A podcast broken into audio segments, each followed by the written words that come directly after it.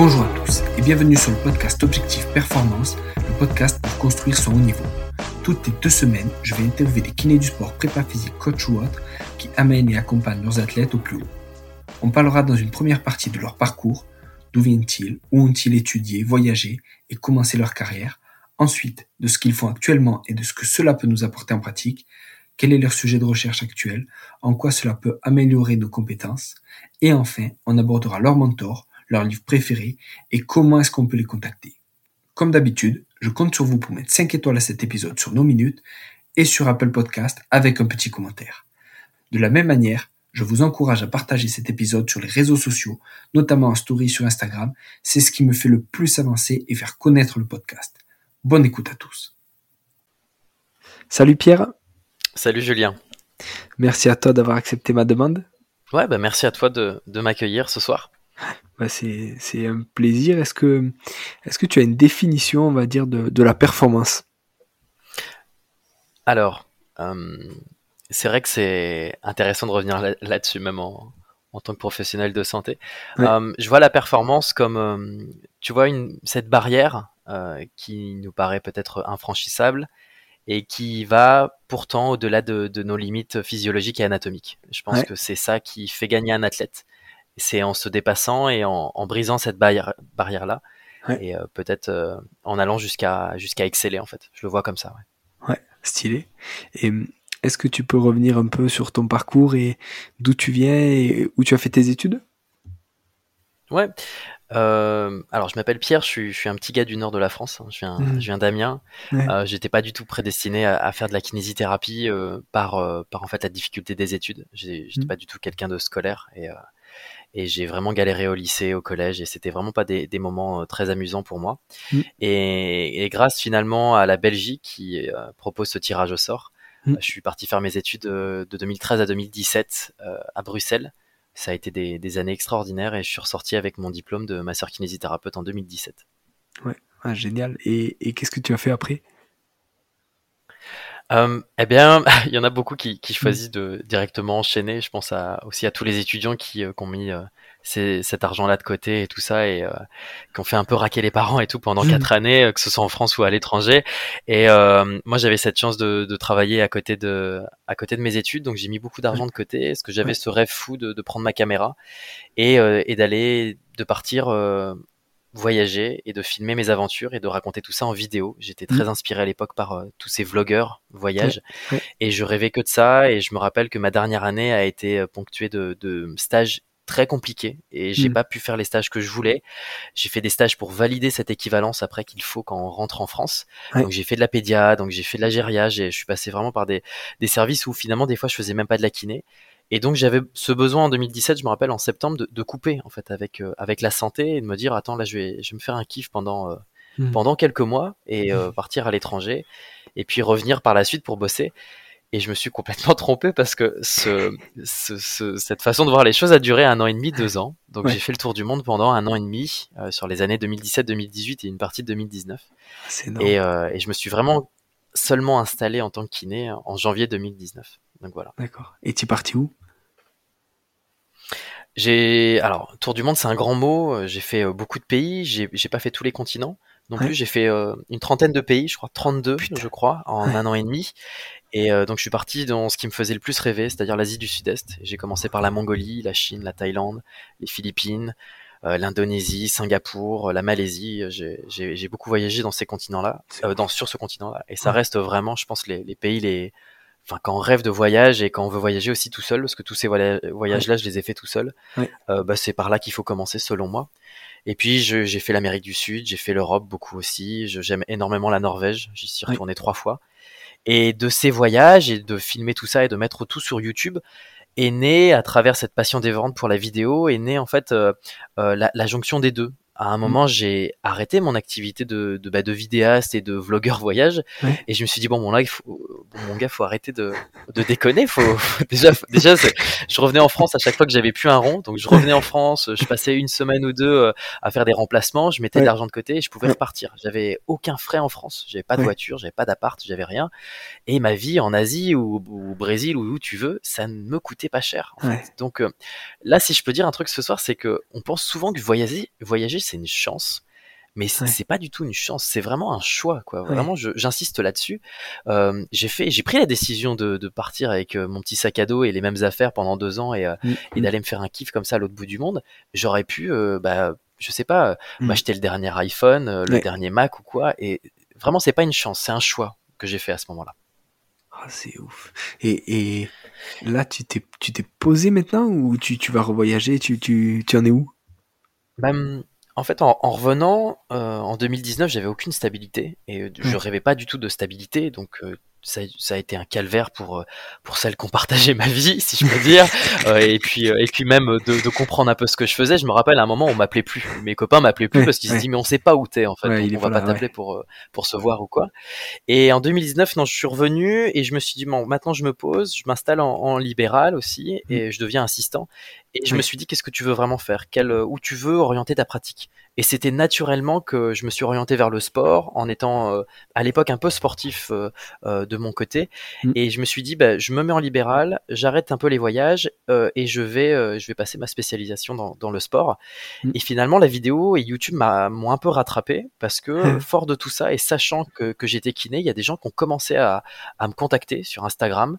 Mmh. Greg, Major Mouvement, m'a même sollicité. C'est comme ça que c'est parti aussi pour les, tout ce qui était voyage et, et, euh, prestations pro en kiné. Il m'a dit, écoute, moi j'ai un, j'ai un pilote là, il recherche un kiné comme toi qui voyage un petit peu, qui a la fibre un peu du voyage et du sac à dos pour l'accompagner dans le désert au Maroc. Et je lui dis bingo, moi j'y vais. Enfin, je, je, signe avec ce gars. Et ce gars, c'est Axel Alétru. J'en parle beaucoup sur mes sur mes réseaux. et donc merci encore à, à Greg de m'avoir euh, filé ce, ce filon là. Et donc à ce moment-là, je m'étais dit mais ça prend du sens euh, cette vie de nomade, un petit peu de voyageur, je, montais mes mmh. vidéos à l'autre bout du monde, et ben maintenant je vais pouvoir aller dans un pays, à l'étranger, vivre de ma passion du voyage et pratiquer ma mon travail, mon ce côté et allier ce côté pro en fait. Donc mmh. c'était c'était génial euh, à ce niveau-là parce que j'avais réussi à faire les deux, ouais. C'est ouf. Et alors en, en termes de kiné, de formation, qu'est-ce que tu as fait euh, dans le sport? Bah voilà, j'en parlais en, 2019. Euh, donc il y a eu la kiné du sport qui est, qui est arrivée comme une comme quelque chose de déjà nécessaire et puis enfin ça c'est j'ai pas beaucoup réfléchi je me suis dit tiens c'est vraiment ça que je veux faire. Donc l'année 2019 et 2020 euh, jusqu'au covid j'ai passé mon j'ai passé mon kinésport donc trois trois jours dans la trois jours par mois euh, étalé sur un an un an et demi pour avoir cette spécialisation. Et puis euh, au fur et à mesure de cette spécialité, je me suis rendu compte que ça me donnait énormément d'outils. Euh, mm. Quand on sort de ces études, on a déjà des outils, on a déjà des bases, mais là, je me suis dit, j'ai une réelle façon de travailler. J'avais euh, une, une, application directe sur ce qu'on m'enseignait en kinésport mm. avec mes patients en cabinet. Mais je trouvais qu'à ce moment-là, ça ne suffisait pas. C'est pas en une heure avec ma patientèle. Et alors c'est vachement péjoratif ce que je vais dire, mais avec mmh, des mmh. civils, voilà, que je pouvais mettre en place euh, tout ce que je voulais. Il me fallait de la place, il me fallait du temps, et il me fallait peut-être euh, pas forcément du matériel, mais, mais plus de dispositions euh, intellectuelles et logistiques à ce mmh. niveau-là. Et la kiné du sport, je me suis dit, à la fin de ce diplôme, tu vas vraiment l'utiliser qu'au cabinet, cette spé-là. Mmh. Et je me suis dit, c'est pas possible de raisonner de cette façon-là. Et je crois qu'on était peut-être deux ou trois euh, en, dans notre promo à peut-être vouloir travailler avec des sportifs pros. Et je me suis dit, c'est dommage en fait d'envisager de passer une formation qui coûte quand même euh, 6 à 7 000 euros et mmh. de pas l'utiliser, enfin de seulement l'utiliser en libéral.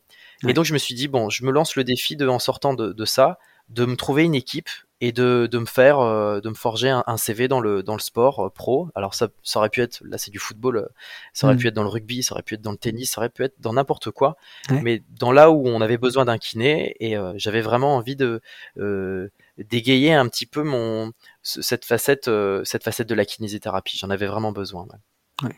Ouf. et du coup qu'est-ce que tu as fait d'autre comme diplôme et où c'est que tu as atterri au final? Eh bien, après ce Sport, on est en, on est en mai 2020, donc il y a le Covid, il y a tout ça. Mm, mm. Euh, je suis toujours à Amiens dans le cabinet, je viens d'avoir mon, mon kinésport. Et je passe en fait, euh, je mets beaucoup de CV à droite à gauche en France, notamment dans le foot, et je me dis bon, euh, j'ai personne. On pense que c'est beaucoup de, mmh de, de, tuyautage et beaucoup de contacts. Ben moi, en l'occurrence, j'en avais pas je, débarquais de nulle part et j'avais pas du tout de, de contact dans ces milieux-là. Donc j'y suis allé un peu euh, euh comme ça, à la, mm, mm, un peu à, à, mettre des CV un peu à droite à gauche au culot. Et puis j'ai eu des réponses et je me suis dit bon c'est chouette, euh, je tire un trait sur Amiens et cette cette vie que j'avais en province.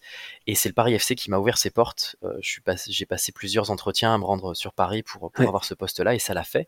Donc je me suis vite formé plus sur tout ce qui était football parce que c'est un sport que j'aime, que je pratiquais même moi quand j'étais plus jeune mais je pense qu'il y avait des choses au niveau, surtout de la préparation athlétique, peut-être qu'on en parlera tout à l'heure, où je n'étais pas du tout à jour. Donc j'ai voulu passer euh, ce diplôme en ligne, le, le FIFA Medical Network, euh, qui est un, qui est un, en fait un, une formation en e-learning qui est accessible par tous les professionnels de santé, les médecins, les préparateurs mmh. physiques, et qui en fait est très long. Je le dis. Je sais pas si tu as eu l'occasion de regarder un mmh. petit peu. Non. Non, non. Mais il est, il est vraiment énorme ce, ce e-learning là, et, euh, et donc du coup, dedans, on nous apprend des choses comme j'ai plein d'exemples, mais euh, quelle attitude avoir sur un bord sur le bord du terrain Qu'est-ce qu'on doit mettre dans sa mallette de, de kinésport sur le bord du terrain Comment on doit euh, euh, être avec les joueurs pendant un déplacement Et ça reprend bien sûr toute la clinique toute la clinique euh, en traumatologie du sport et toute la toute la symptopathologie du, du sportif de haut niveau et du footballeur. Mmh. Donc c'était super ce e-learning là et, euh, et donc du coup elle délivre une formation euh, complémentaire et un diplôme de de, du, de medical de FIFA Medical Network c'est un, vrai diplôme en fait qu'on peut passer en ligne.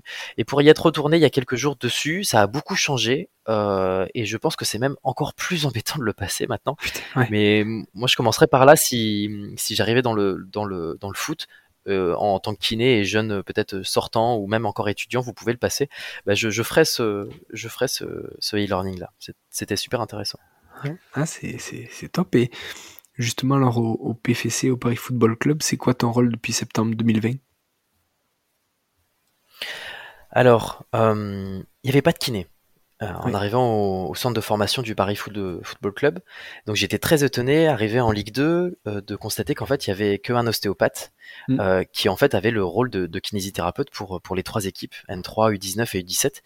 Et donc déjà, je me suis demandé, on était quatre ou cinq sur le coup, je me suis demandé, tiens, d'ailleurs, pourquoi moi? Est-ce que c'est mes disponibilités mmh. qui ont fait que? Est-ce que c'est mmh. ma, ma réactivité et tout ça? Et ça, j'ai jamais trop su. Et je suis mmh. arrivé dans un environnement où euh, il y avait beaucoup de choses à mettre en place. Où seul euh, mon collègue, que, qui est génial, avec qui je m'entends très très bien, ne pouvait pas mettre tout, euh, tout en œuvre pour le bon fonctionnement du club. Et donc, en fait, je suis arrivé dans une, un moment du club où le, cette facette de devenir un peu plus pro et cette professionnalisation du club, elle était naissante. Et ça, c'était génial d'arriver à ce moment-là parce que les tests de pré-saison, on les a fait avec mon collègue. On a mis en place des, des, protocoles de récupération, on a mis en place les bains froids, on a mis en place un tas de choses. Et je suis pas à plaindre là-dessus. Beaucoup de kinés dans, dans le foot professionnel n'ont pas forcément l'accès à toute la partie active, que ce soit mmh. en salle ou que ce soit mmh. terrain. Et je prends un joueur euh, au Paris FC de J0 jusqu'à euh, jusqu'au RTP, jusqu'au retour de tout play, jusqu'à ce que ce soit mon collègue préparateur physique qui prenne le relais. Et ça, dans des clubs en France, en Ligue 1 et en Ligue 2, c'est mm. pas souvent. On parle de réathlétiseur, on parle de kiné actif, on parle de kiné en salle. Et euh, étant tout seul, j'avais la possibilité de, de, faire tout au Paris FC. Et ça, c'était euh, c'était très agréable. Mm. Après, je me suis, je me suis vite rendu compte que c'était un monde très particulier le football, et je pense que beaucoup de, de gens l'ont entendu. Tu me disais que, que toi aussi. Oui. Et, euh, et finalement, oui, ça s'est révélé être euh, vrai. Euh, c'est un monde très particulier et j'en ai fait les frais et ça a été très désagréable aussi parfois euh, ce mmh. rapport de force perpétuel euh, entre les différents acteurs d'un centre de formation et, euh, et je pense que euh, je publie beaucoup hein, sur sur ce que je fais sur les, les réseaux sociaux sur YouTube j'ai une j'ai une vidéo notamment qui parle vraiment de, de mmh. tout l'aspect interne et viscéral du, du, club en tout cas pour la partie santé et, et tout ça est, est, très véridique mais je je fais jamais part de de ce qui de ce qui est moins bien dans le dans les dans les clubs de football. Et c'est vrai, ce qu'on y raconte, c'est très dur, c'est très dur de, de, donner son avis, de mettre des choses en place. Euh, il y a aussi beaucoup d'histoires bah, de financiers aussi qui rentrent en considération, surtout avec euh, avec le, les pros, tous, ceux, tous les joueurs qui sont pros. Donc il y a beaucoup beaucoup d'histoires par rapport à tout ça. Et, euh, et finalement pour euh, pour des choses qui suivent pas forcément. Je pense au salaire, je pense à la, au ratio de la disponibilité que tu donnes et ton investissement par rapport à ce que tu reçois. Donc par contre, c'est une super école. C'est vraiment une expérience de, de, malade d'être dans un club professionnel. Ça en fait rêver plus d'un, mais je pense que tout ça est à prendre avec avec beaucoup de recul. et, et, je pense que quand on aime le football, il c'est déjà un plus. Moi, j'aimais beaucoup trop et j'aime beaucoup trop mon métier de, de, de, kinésithérapeute du sport et de rééducateur mm. avant le football. J'ai eu des stagiaires qui, eux, ados, étaient complètement fanats du football avant euh, leur, leur, métier de kiné. Et ça, je pense que c'est deux choses aussi à, à, prendre en considération. Et je pense que fort de ça, euh, prochainement et même sur l'année 2022, je, je m'orienterai vers vers d'autres sports ou vers euh, vers d'autres d'autres endroits où travailler parce que je trouve que je m'y retrouve de, de, moins en moins dans le dans le football pro. Avec euh, mon collègue, c'est très agréable de travailler parce que lui est ostéopathe de base et de formation, mais il vient faire de la de la réathlétisation et de la préparation physique au Paris FC. Donc il a un DU en préparation physique mm. et c'était génial euh, dès le début de fonctionner avec lui parce qu'il m'a donné des pistes sur toute la préparation physique que nous en école on ne nous apprend pas et quand formation kinésport on, on, on, nous met en place, enfin on, nous explique comment ça se fait, euh, comment ça se passe, mais qu'on ne peut pas du tout appliquer euh, nous dans nos cabinets ou, euh, ou en dehors. Et j'ai appris là-bas au Paris FC à faire une remise en charge progressive de course à pied. J'ai mmh. appris à faire de la remise en charge et de l'haltérophilie sur du renforcement musculaire. J'ai compris ce que c'était du vrai renforcement musculaire. Mmh. et tout ça, si j'étais pas allé dans un club professionnel, je ne l'aurais jamais vécu. Et ça, mmh. je suis vraiment, vraiment très heureux de, de cette expérience-là. Ouais. C'est, c'est génial et, c'est bien qu'on comprenne à quel point ben, c'est euh, au final euh, contrasté et ça arrive pour plein de, de kinés ou de jeunes physios dans des clubs pro, c'est-à-dire que tu as l'aspect, euh, on va dire, professionnel, l'aspect du matériel de, de, pointe, des collègues qui sont déjà très très bons et qui t'apprennent plein de choses, des athlètes aussi de, de très haut niveau et tu as tout l'aspect ben, ouais, là, il faut faire un nombre d'heures important, t'as les week-ends où il faut euh, un déplacement, t'as le week-end à domicile, enfin, il faut mouiller le maillot, quoi, au final. Il faut vivre au foot. Ouais. Il faut vivre au foot, ouais. Et, et c'est un choix de vie. C'est tout à fait ce que tu dis. C'est ça. C'est un choix de vie. Et est-ce que on est prêt à, hmm. à, mettre de côté son dimanche pour euh, passer la journée, je sais pas où, au fin fond, euh, au fin fond de la France, sur un terrain synthétique avec de l'herbe mouillée et, et revenir à 20 h et tout ça. Et je pense que voilà, sous la pluie. Moi, moi, c'est pas ma volonté. J'aime, j'aime, j'aime beaucoup mon métier, j'aime beaucoup le sport, mm. mais je pense qu'il faut, il faut être heureux. Je pense que chacun doit, aussi tendre vers son bonheur. Mm. Et là, euh, et je sais que à ce niveau-là, je, je m'y retrouve un petit peu moins, en tout cas. Ouais, d'accord. Bah c'est, c'est, euh, c'est, on va dire, tu fais preuve de, de, lucidité et de maturité pour te dire, ben voilà, j'ai, j'ai touché du doigt là où je voulais aller et euh, j'ai pris tout ce qu'il y avait à prendre et maintenant ben, je, je vais vers autre chose parce que ça correspond plus actuellement à ce que tu as envie de faire quoi au final. Ouais. Je pense que quand on a des compétences et quand on a des connaissances, des fois c'est assez déroutant de pas pouvoir les mettre en pratique. On a l'impression mm. qu'on passe du temps à apprendre des choses et, mm. et que et, parfois elles sont difficilement réalisables. Mm. Il y a eu des, des moments où on n'était pas d'accord avec certains préparateurs physiques, où, euh, où hmm. ils voulaient caser dans la même journée ou dans la, dans la même matinée euh, une séance de cardio avec une séance de renforcement musculaire, alors qu'on hmm. sait qu'au niveau enzymatique, c'est complètement aberrant de faire ce hmm, genre de procédé-là. C'est dur en fait de faire passer ces idées aussi avec toute une équipe. Et je pense que ça, cette, cette expérience-là m'a appris aussi que bah, parfois je fonctionnais peut-être mieux euh, tout seul, parce que j'avais, j'ai parfois du mal à travailler en équipe aussi, quoi. je interférer avec les connaissances de chacun et les, les façons de voir, c'est un peu particulier, ouais. Ah, c'est, c'est bien, c'est bien d'avoir, euh, c'est, c'est, c'est top d'avoir eu cette expérience maintenant et de savoir, euh, voilà, ce que tu es capable de faire, ce que tu peux encaisser, ce que tu peux pas forcément encaisser, c'est, c'est top. Et pour revenir un peu justement sur ce que tu fais, tu nous as parlé un peu de, testing de pré-saison. Qu'est-ce que vous avez euh, regardé chez ces jeunes-là et combien de jeunes en gros vous gérez? On a 65 joueurs au Paris FC, on a trois équipes, la réserve, la Nationale 3 qui, qui est la réserve de, de la Ligue 2, euh, qui est, d'ailleurs très très bien placé en ce moment. Je crois qu'on est à deux points des premiers, donc on vise la Ligue 1 pour euh, la fin de saison. Euh, les U19 et les U17. Je suis plus avec les U17 et les U19, je connais plus ces, ces gars-là, et mon collègue est plus avec la, la Nationale 3. On s'est posé comme question, qu'est-ce qu'on veut tester, qu'est-ce qu'on veut reproduire? Le, terme de reproductibilité était essentiel pour ce genre de, cas, en fait, où tu as beaucoup, beaucoup de joueurs, et où ça peut être le moins biaisé par l'opérateur? Donc, tout va forcément être opérateur dépendant. Et on s'est dit, qu'est-ce qu'on a comme matos? Qu'est-ce qu'on peut utiliser? Qu'est-ce qu'on ne peut pas utiliser? Hmm. Au centre de formation, on n'a pas de dynamomètre. On n'a pas de Nordboard pour les ischio-jambiers. On n'a pas d'isocinétisme. Tout ça coûte trop cher et tout, ça est à l'échelle de 65 joueurs, c'est compliqué. Donc on s'est posé une vraie problématique en, début de saison. Qu'est-ce que tu veux mettre en place qu'on pourra retester à, mi-saison pour euh, quantifier, qualifier ce qui nous donne et être capable de mettre en place des programmes hmm. euh, de prévention pour diminuer le risque de blessure.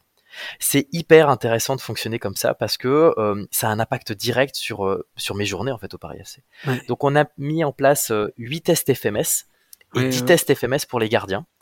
Alors c'est functional motions screening. je sais plus. tu vas peut-être m'aider sur F. screening. Mais je, je, je me rappelais plus des trois lettres. C'est ça, screening, ok. Et donc on a choisi 8 tests FMS. Euh, on a choisi euh, de faire une goniométrie complète des membres inférieurs et du pied pour euh, repartir aussi sur les, valeurs normées pour chaque joueur qui se blessait. Par exemple, après une, une, entorse de cheville, retrouver la totalité de sa flexion dorsale. Ouais. En actif ou en passif? Et les deux. On a fait les deux. Et qu'est-ce qu'on a fait d'autre? Tac, tac. Et puis on a fait tout ce qui était euh, test de contrôle moteur et dynamique, donc euh, du triple up test, du single leg squat, euh, test d'asymétrie. on a fait les tests de saut, de pliométrie, donc des tests. Ouais, c'est ça. Et puis, tac, tac, je réfléchis.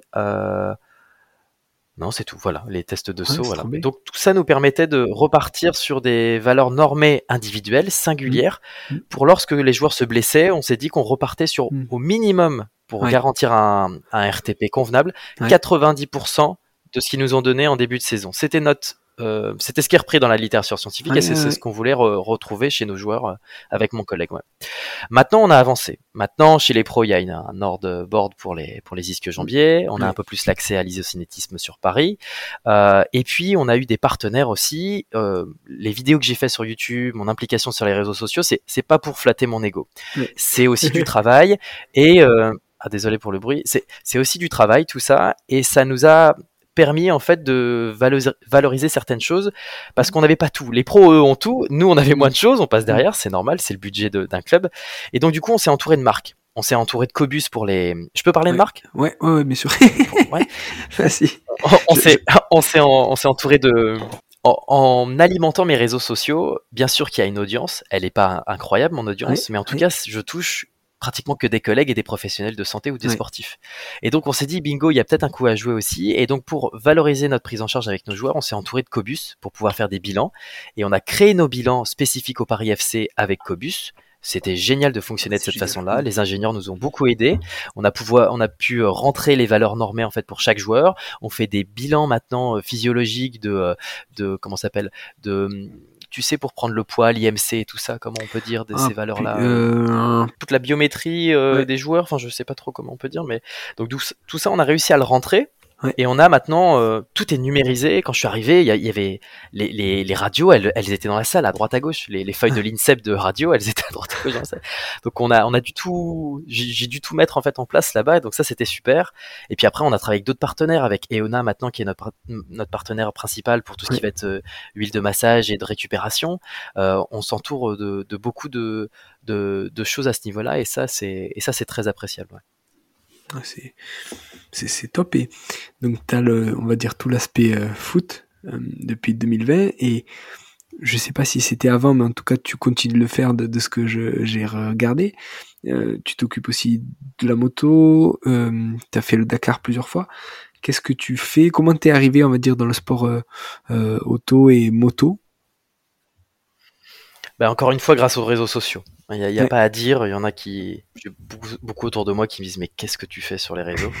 Euh, Je parle pas de vulgarisation de santé, je, je parle pas de euh, euh voici cinq exercices pour travailler votre trapèze. Je le fais pas ça, c'est parce que je trouve que c'est pas légitime. Je trouve qu'il y en a qui le font bien mieux que moi. Et moi je voulais parler de voyage et d'aventure. Et j'ai voulu parler de mes aventures de kiné qui va au bout du monde. Et mmh. donc à ce moment-là j'ai créé cette série qui s'appelle Kiné du monde. Mmh. Euh, je crois d'ailleurs que je me suis fait un peu taper sur les doigts. C'est une vraie entreprise, je crois Kiné du monde monde. Ça, existe ah ben. vraiment en France. C'est du, du bénévolat, c'est du bénévolat de kiné, je crois, avec voilà, bref, à, à l'étranger. mais en créant Kiné du Monde, je me suis laissé la possibilité encore d'être appelé sur des événements sportifs. Et ça a commencé grâce à Instagram et certains réseaux sociaux. Et euh, on m'a appelé sur des events. Ça a commencé au Maroc. Ça a mmh. été euh, j'ai continué euh, ça en Islande, j'ai été appelé sur la diagonale des fous à la Réunion. Et en fait, de fur et à mesure de partager ça en vidéo, bah, d'autres sportifs tombaient sur moi. Ouais, je regarde tes vidéos. Est-ce que tu pourrais t'occuper de moi en tant que kiné? Et tiens, si je vois que tu touches en vidéo, je vois que tu fais des réseaux sociaux. est-ce que est-ce qu'il y a quelque chose à faire à ce niveau-là? Est-ce que tu peux me couvrir aussi au niveau de la communication? Donc, je suis souvent parti avec la double casquette. Je suis parti en étant kiné du sport et en travaillant le côté digital de l'athlète ou de sa ou de sa oh. de son team. Et je faisais les deux. Parce que la journée attendre le, le gars qui fait sa course dans le désert ou quoi, tu fais rien, tu tu t'embêtes pas mal. Donc ça a commencé, j'en parlais, je parlais de lui au début de ce podcast avec Axel Alétru. Et maintenant on est euh, on est vraiment euh, un duo qui qui fonctionne très bien même si là cette année c'était très difficile pour mm. nous sur le Dakar 2022, mais on a fait le Maroc ensemble, on a fait un premier Dakar en 2020 on a fait un deuxième Dakar en 2022. On est arrivé premier, enfin, il est arrivé premier en 2020 euh, de sa catégorie. Donc, je rappelle que Axel est, paraplégique euh, complet au niveau de, de TH11, TH10. Et qu'il n'a plus du tout l'usage de ses jambes, il lui reste du psoas, c'est un peu du droit fémoral encore. Euh, il a plus du tout de fessier, il a plus du tout de triceps sural, rien. Donc il est sur un tel de, de releveur. Il fait tout et le gars te conduit quand même un buggy. Voilà.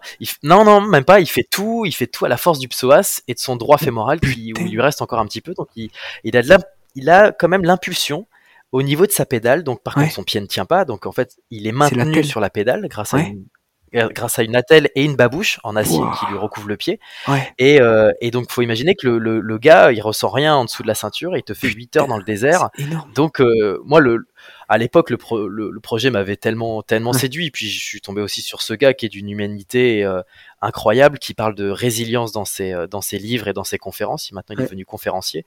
Et donc, euh, je me suis dit, mais là, grâce à... Axel m'a ouvert les portes de ce que je suis maintenant, de, de kiné du monde, de kinéaste, de, de, mon intégrité euh, euh, sur les réseaux sociaux. Et ça a continué comme ça. Cette année, on s'est pété la gueule en 2022 après deux casses moteurs. Euh, cette année, c'était compliqué. Il y a eu un attentat aussi en Arabie Saoudite. Il y a eu le Covid. C'était la première fois que je retournais sur le Dakar avec le Covid. Euh, c'était pas super, je t'avoue, cette année. Mmh. Mais mais il y a eu d'autres d'autres opportunités, comme tu parlais de la moto. Et maintenant, je fais je suis présent sur le WC, donc c'est les les compétitions d'endurance en moto. Donc c'est pas de la moto GP, hein, c'est de la moto endurance. Euh, et je suis avec le même team maintenant depuis un an et demi, euh, Team 91 Endurance. Et on part chaque année sur les 24 heures du Mans, les 24 heures de Spa, le Bol d'Or près de chez toi là, à Paul Ricard. et euh, et puis j'en ai oublié un. Et non, c'est tout. Non, voilà. Donc ça, je pars aussi avec ce team-là. Et, euh, et on pourrait croire que l'automoto n'a pas besoin de rééducation et de kiné et tout ça. Mais alors, j'ai jamais vu un sport où il fallait autant travailler le membre supérieur et les cervicales. Euh, C'est incroyable. Je fais, je fais même de la préparation et mentale, de, de la récupération, de la, de la, concentration et tout ça aussi avant. On fait comme euh, pour ceux qui ont vu la série euh, Formula One, on fait le, le jeu des, des, des, balles de tennis et euh, mm. sur les paumes de main et puis ils doivent rattraper la balle de tennis au dernier moment et tout ça. On fait, on fait vraiment ce genre de choses. Et, euh, et puis bon, voilà, si tout ça peut m'emmener d'ailleurs sur la Formule 1 un jour, ce serait, ce serait magnifique quoi. Et donc grâce à eux, j'ai pu alimenter encore mes réseaux sociaux et, et filmer en fait ce que je faisais. Donc je filme pas les techniques, je filme pas mes mains en train de bosser, je filme euh, ma l'opportunité et l'aventure que m'apportent ces événements sportifs. Donc je raconte une histoire et je veux continuer à raconter bah, l'histoire de, de ce mec-là qui est kiné et qui euh, et qui continue de voyager grâce à son boulot. C'est l'idée que j'ai euh, que j'ai envie de donner encore. C'est génial. Et pour faire, on va dire, un, zoom sur Axel, donc tu nous as expliqué qu'il était para. Qu'est-ce que tu fais? À, quel moment tu le fais? Est-ce que c'est euh, avant la course? Est-ce que c'est après la course? Est-ce que c'est les deux? Est-ce que c'est de la mob? Est-ce que c'est euh, un peu de renfo? Est-ce que c'est euh, tu t'occupes de, de, de warm-up ou de quelque chose comme ça? Comment comment tu bosses avec lui? Alors j'ai aucun mérite à dire que je fais plus de choses que celui qui serait en centre de revalidation après après un AVC ou après une, une atteinte médulaire ou périphérique et tout ça, je, parce que je fais exactement la même chose. Et je pense être bien moins qualifié. Donc Axel, c'est vraiment particulier parce qu'il a une atteinte neuro et moi je suis kiné du sport. Donc on se rejoint sur certains trucs, mais je pense qu'il me manque encore des, des choses pour prendre Axel dans, dans sa totalité.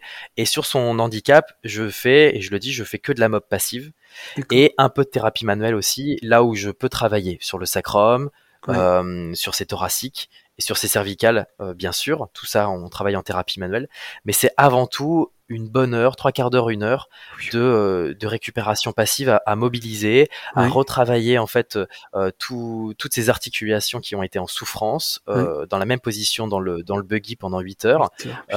c'est plus c'est plus ça que je travaille avec lui et je le fais le soir. Il va manger, il a fini de manger, on se voit, il prend sa douche et on, et on passe deux heures ensemble euh, sous une tente à côté du à côté du buggy et des mécanos qui font un bruit pas possible. Donc c'est des conditions un peu. Mais d'ailleurs j'en profite pour dire que tous ceux qui rêvent de faire du sport auto et d'aller au Dakar, il, y a, il y a deux il y a deux possibilités.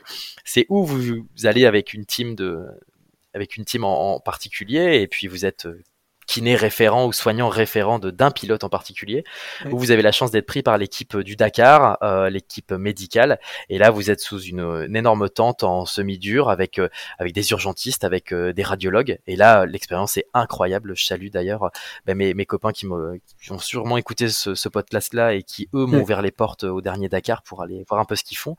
Et c'est c'est militaire, c'est hmm. le poste de radio qui sert à qui est normalement sur un sur un camp militaire, qui est sur le front c'est vraiment comme ça qu'il faut voir le Dakar. Et ces mecs-là, de 8h à 23h, minuit, ils font de la rééducation, quoi. Hmm. Et pour moi, c'est eux les vrais héros, c'est eux les vrais kinés du Dakar. Si on veut être kiné du Dakar, c'est, je pense, c'est là-bas qu'il faut, qu'il faut aller, euh, vraiment. Putain, c'est ouf. Et, justement, par rapport euh, à ce que tu fais sur la moto, euh, est-ce que tu fais exactement les mêmes soins euh, tu vois, est-ce que c'est euh, euh post course, mais sur, sur de l'endurance, sur de l'endurance vu que c'est 24 heures, est-ce que tous les combien tu as les pilotes sous tes mains et, qu'est-ce que tu leur fais? Ouais, la moto c'est très différent. Ouais. C'est très différent parce que c'est sur tout un week-end. Donc le toute la semaine ils ont eu les essais. le vendredi soir la moto est au stand et le samedi midi jusqu'au dimanche midi la course démarre. Putain ce qu'on fait quand j'arrive, c'est que j'arrive le vendredi soir, je vois chaque pilote un par un et on fait une séance, on fait une séance de thérapie manuelle. Hmm. L'objectif, c'est pas d'aller les truster dans tous les sens et, et c'est pas forcément ça que je recherche parce que sinon le lendemain ils ont une belle réaction orthosympathique et c'est pas super. Voilà. Mais je vais travailler sur les restrictions de mobilité qu'ils ont pu avoir pendant les essais toute la semaine et on va, euh, on va je, je, déteste ça, c'est pas ça le mot, mais on va mm. rééquilibrer ce qui est à rééquilibrer. Et on va travailler sur des tensions, on va faire du myofacial, on va faire de la myocoaction, on va faire ce, ce, genre de choses le vendredi au soir. Et quand la, la course démarre le samedi midi, euh, là c'est la guerre. Pendant 24 heures, on dort pas, c'est la guerre, je suis tout seul, il y a les trois pilotes et il, c'est l'un après l'autre. Il y en a un qui fait une heure de course, il arrive, il va à la douche et l'heure d'après c'est pour moi. Et chaque heure, il y en a un qui se ramène et je passe euh, allez, entre 20 et 40 minutes avec chaque pilote. On, on, refait le catep qu'il y a à faire, on refait le strap qu'il y a à faire, on check les avant-bras, les cervicales, le membre supérieur, le bas du dos. Voilà ce qui prend, euh, voilà ce qui prend vraiment vraiment euh, cher euh, en mm. priorité. Euh, c'est des pilotes qui vont jusqu'à 300, 350 km heure. Donc léger, je t'en parle pas, c'est incroyable. On pense que c'est pas un sport. Hier, ma copine me disait mais le sport mécanique c'est pas, pas un sport. je lui disais mais tu Alonso qui fait un écart en Formule 1, il se prend, il se prend 7 G euh, d'un coup, quoi, comme ça. Donc, il euh, faut savoir les encaisser. Et nous, on est là pour ça. Donc, c'est du massage, euh, c'est de la thérapie manuelle quand je peux le faire sur la journée, c'est de la mobilité. et je ramène vraiment tout mon matos. Hein. J'utilise tout. Hmm. Là, c'est facile. Au Dakar, j'utilise pas tout. J'utilise mes mains. Sur le WC, j'utilise de mon crochet jusqu'à mon huile de massage, mon Terragun, mais tout, hmm. tout y passe. Et c'est vraiment la guerre pendant 24 heures. Ouais c'est dingue.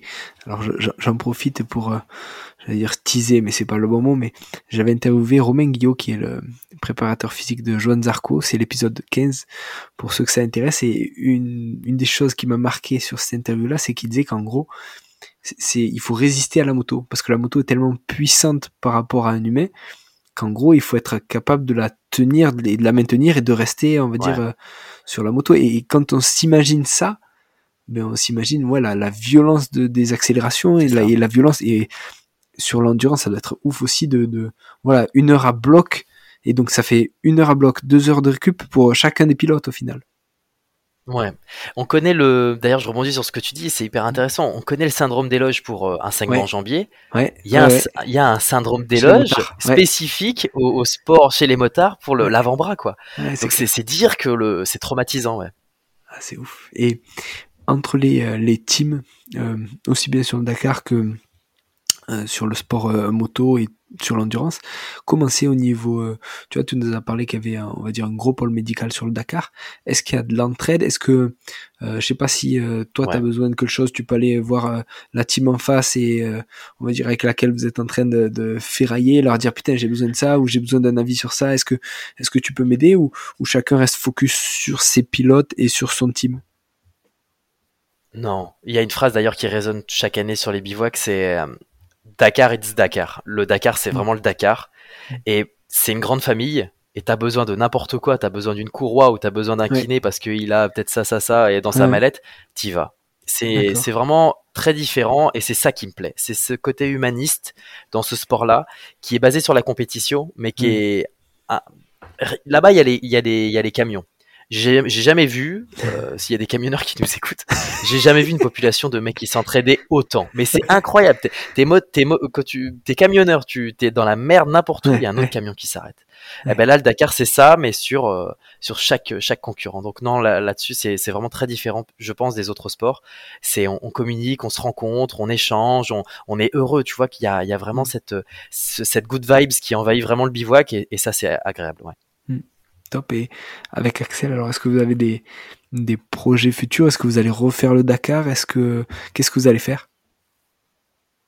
Axel, il présente un, il est en train de préparer quelque chose de dingue et euh, d'ailleurs je peux pas trop en parler et tout ça. Ah, il a teasé un petit peu là-dessus les dernières semaines et tout mais mais euh, il y a de la il y a un film qui va sortir sur sur Axel et sur sa vie. Euh, euh, je crois que j'aurai ma petite pointe dedans aussi. Ouais. stylé. fierté. Mais euh, et donc je sais que je sais que là-dessus il, il va continuer. Sur l'automoto il va continuer. Il va continuer à avoir des défis et à 100 mètres et donc oui il y aura il y aura un Dakar 2023 il y en aura un 2024 et mm. et, et, le gars je sais qu'il veut aller jusqu'à la voiture. Donc c'est le triple du budget que le buggy.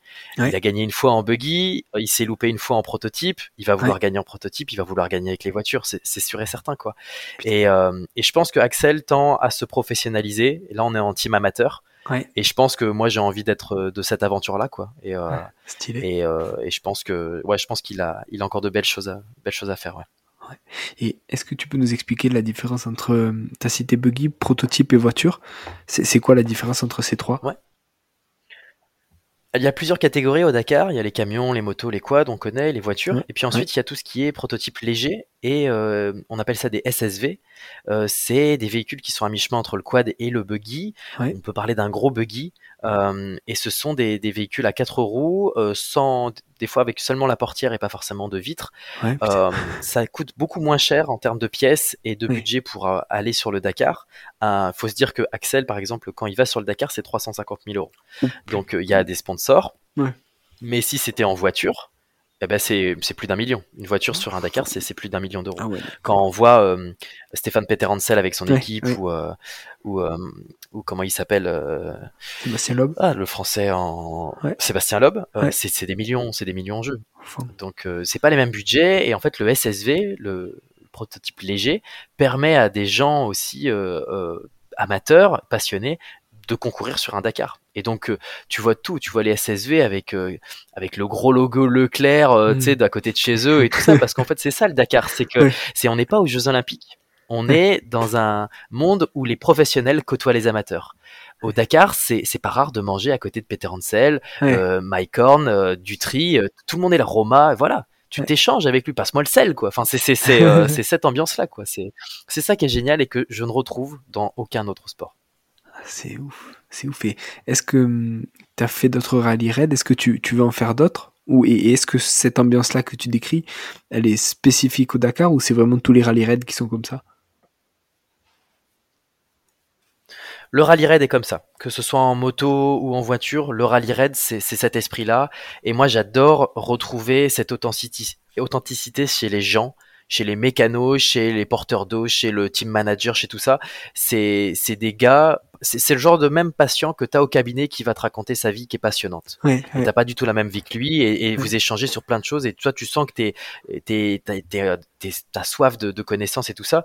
Moi ça fait maintenant trois ans que j'y vais, ça, je commence à comprendre comment fonctionne un moteur et c'est grâce à ces gens-là et ça ça me ça ça ça me fait du bien, ça ça me transperce. Donc ouais non je trouve qu'on on retrouve que ça là-bas et j'ai oublié le début de la question.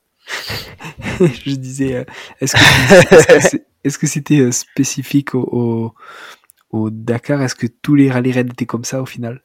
Et, et est-ce Ouais que oui voilà que- et c'est vraiment ouais, t'en as fait d'autres de rallye raids et est-ce que tu voilà, tu vas continuer là-dedans? Ouais, je vais, je vais reprendre la question. Et euh, à part euh, ceux qu'on a cités, donc euh, en moto ou euh, euh, en, sur le Dakar, j'en ai pas fait d'autres. Le, la logique voudrait qu'après ce soit euh, de plus grosses compétitions, euh, d'aller sur des événements mondiaux, euh, d'aller encore plus loin. Et je te parlais de Formule 1 tout à l'heure, ce serait un rêve, quoi. Ce serait Wow. super d'un jour de toucher à de la Formule 2, le Formule 1, ce serait, ce serait magnifique, quoi, tu vois. Voilà. Ouais, ça, ça doit être ouais, ça doit être ouf ça aussi. Et Pierre, alors juste, est-ce que tu peux nous faire un parallèle entre guillemets entre le, le foot et ce que tu fais dans le foot comme euh, comme soin et au final le sport euh, automoto Tu vois, parce que le foot, tu les suis, on va dire, toute la saison. Est-ce que tu as des, des pathologies, on va dire, euh, micro-trauma et, et euh, macro-trauma Et quand tu es sur du one-shot, sur de- des, des compétitions en sport auto, qu'est-ce que tu vois c'est, Est-ce qu'il y a des points communs ou c'est vraiment Ouais. trop différent pour comparer? La prise en charge, elle est vraiment pas la même. On est vraiment sur deux aspects différents. Il faut être capable de s'adapter et de jongler. Je pense que c'est des qualités Mm. qui- qu'il faut pour, euh, pour, pour, euh, pour en tout cas prétendre à, à faire ça. Et, et c'est ça qui est génial. C'est que tu vas sur de l'automoto et tout, il y a un besoin et tu dois vite apporter une réponse. Oui. Alors que dans le football, on a un joueur qui est blessé, on prend le temps. On, le but, et surtout en centre de formation, c'est que le gars il se blesse plus, qu'il n'y ait plus de récidive pour Ouais. que lui il ait euh, tous les, toutes les chances de son côté pour prétendre à être professionnel un jour. Donc l'approche n'est pas la même. Je fais de la rééducation euh, Mm. au centre de, de formation du Paris FC et de la réathlétisation. Je fais euh, un Mm. mi-chemin entre l'urgentiste, du soin de bobo Oui. et, euh, et de la kiné euh, sport euh, avec mes avec mes motards et avec mes, mes pilotes. C'est top. Et hum, est-ce que tu peux nous expliquer une journée, plutôt peut-être même une, une semaine type euh, au, Paris FC Comment tu fais euh, À quel moment, à quelle heure tu attaques euh, Qu'est-ce que tu fais Est-ce que c'est séparer les soins le matin et on va dire les, les soins sur table le matin, peut-être la réduque l'après-midi ou comment comment tu fais?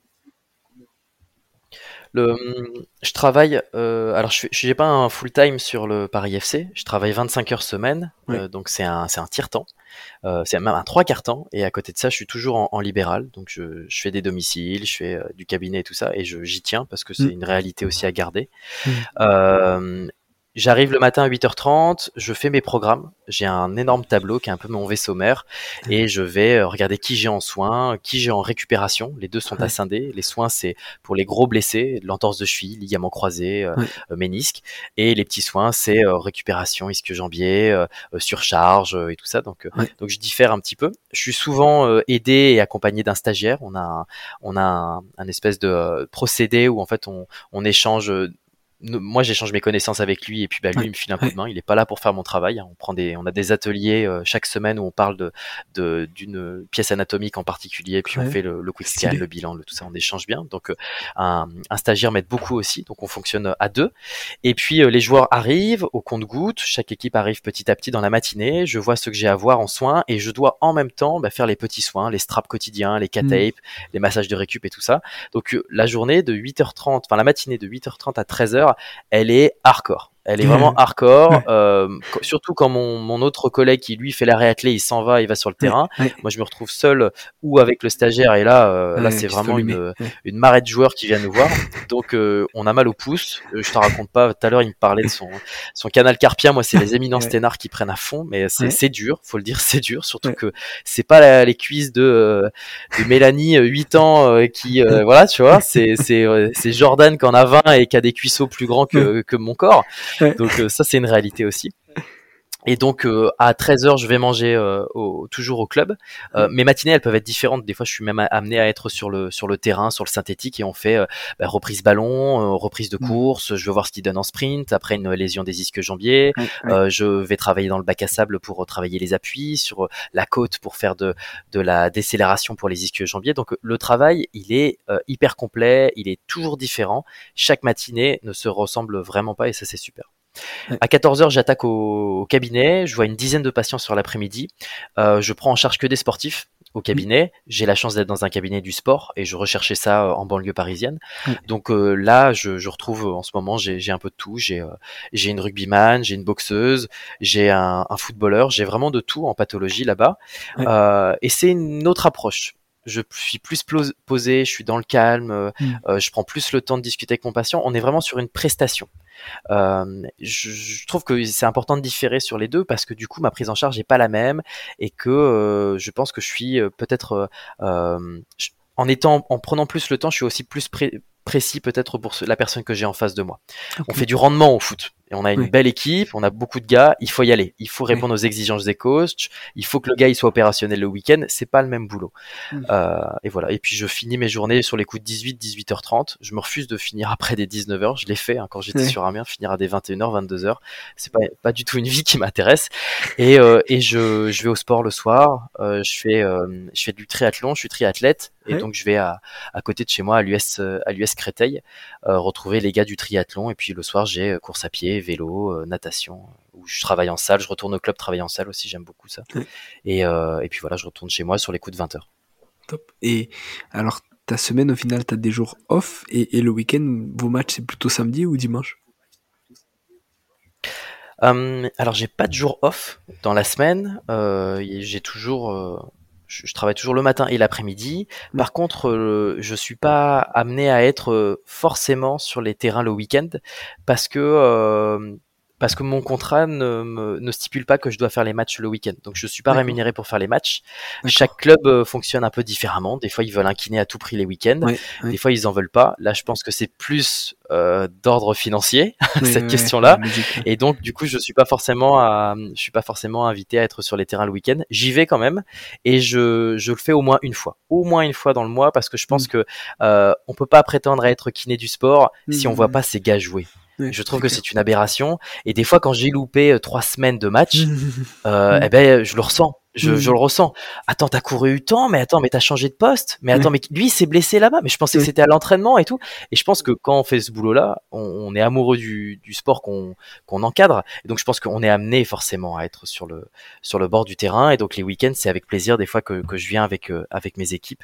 Et c'est une toute autre réalité. Je pense que la traumatologie du sport, quand tu la vois et quand tu la vois pas forcément après en vidéo, c'est pas la même chose. Que t'es à faire un Ottawa en bord terrain, que t'es à faire du testing et tout ça et ensuite envoyer ton message au doc et dire je pense qu'il a déjà ça, ton métier il prend tout son sens. C'est génial. Enfin, c'est c'est incroyable d'être le premier gars. Bah, alors, je suis en train de dire que les blessures c'est génial, non, mais euh, je trouve que c'est juste euh, c'est juste top de d'être au cœur de l'action et, euh, et de de, ouais, de voir vraiment le geste lésionnel. C'est c'est top quoi.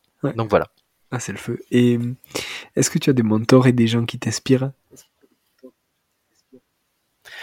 Ouais, Ouais, j'en ai, que ce soit dans la kiné, on a parlé de voyage, donc dans le voyage aussi, euh, et même dans la vie de tous les jours. Euh, moi, j'ai cette, euh, j'ai cette proactivité là et cet amour pour mon métier, des choses que je crée, tout ça. Je pense avant tout grâce à mon à mes parents. Mmh. Et mon père m'a notamment appris euh, naturellement euh, cette, euh, cette rigueur de travail. Euh, je, je, suis un fou de boulot, j'aime beaucoup ça. Je, mmh. Vraiment, j'aime je, j'aime travailler le soir. Je suis sur mon ordinateur, je ponds des trucs, je fais des trucs. Et ça, je sais que ça vient de lui. Donc, je pense que la première personne qui m'inspire, ce serait peut-être mon père. Euh, et j'ai beaucoup même encore à apprendre de lui, surtout sur son humilité, je pense. Donc, mmh. ce serait peut-être la première personne qui m'inspire. Ouais. Euh, ensuite, il y a un il y a un grand monsieur qui m'inspire beaucoup. Euh, J'en ai parlé au début de ce podcast, mais c'est euh, j'ai eu la chance de le rencontrer une fois et de discuter avec lui. C'est Mike Horn, qui est un explorateur depuis maintenant une trentaine d'années, euh, qui est suisse, qui, est, un gars de chez toi. Et je crois qu'il est dans le le, le, grison, c'est ça? On dit les grisons? Ouais, alors je sais pas. Je crois ah, les... ah non, ok, d'accord. Non, pardon.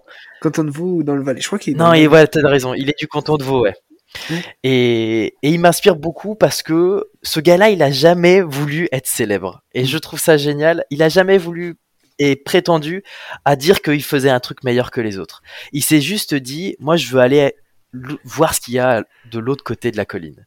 Mm. Euh, et ça, je trouve ça génial. Et en le faisant, il en a inspiré euh, des milliers.